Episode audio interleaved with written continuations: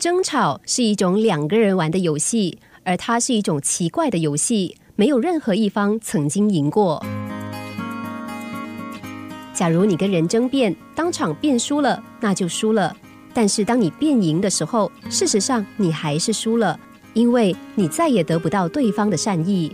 所以争辩并不能够给我们带来任何胜利，只是一种伤害的开始。当你辩赢对方的时候，那就是你伤害他的开始。有句话说得很好：如果你赢了一场争论，就输了一个朋友。这句话还可以改写成：如果你赢了一场争论，就会输掉一个结果。这个结果是你在争论时寻求的目标，最后却使你的目的偏移了。我们常常听到冲突的双方的说辞。是他先开始的，然后继续听下去，你可能也会听到，没错。但我那么做是因为之前你说的话。接着是，可是我那么说还不是因为你的行为先伤了我的心。这样的没完没了，这种鸡和蛋的典型辩论是不会有任何结果的。最好的办法就是找个理由告退。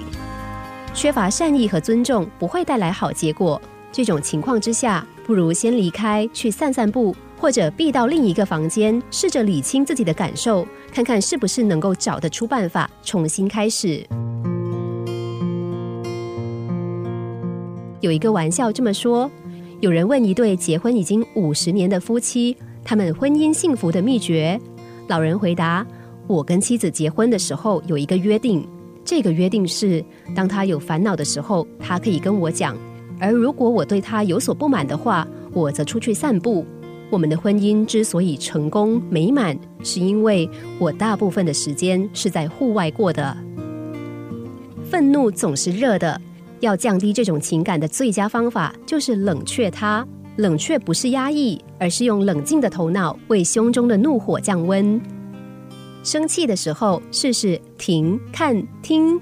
冷静的反应，确保在横冲直撞之前先停看听。富兰克林说：“愤怒起于愚昧，而终于悔恨。”不妨问自己一下：最近所遇到让你变得火大的某件事，到底让你冒火的引爆点在哪里？自尊心受到挫折，被扰得心情大乱，被别人的粗鲁无礼气得受不了，夫妻不和吵起来，一直被唠叨。而事情过后，你是不是有悔不当初的感觉？发过火之后，有没有获得你想得到的后果呢？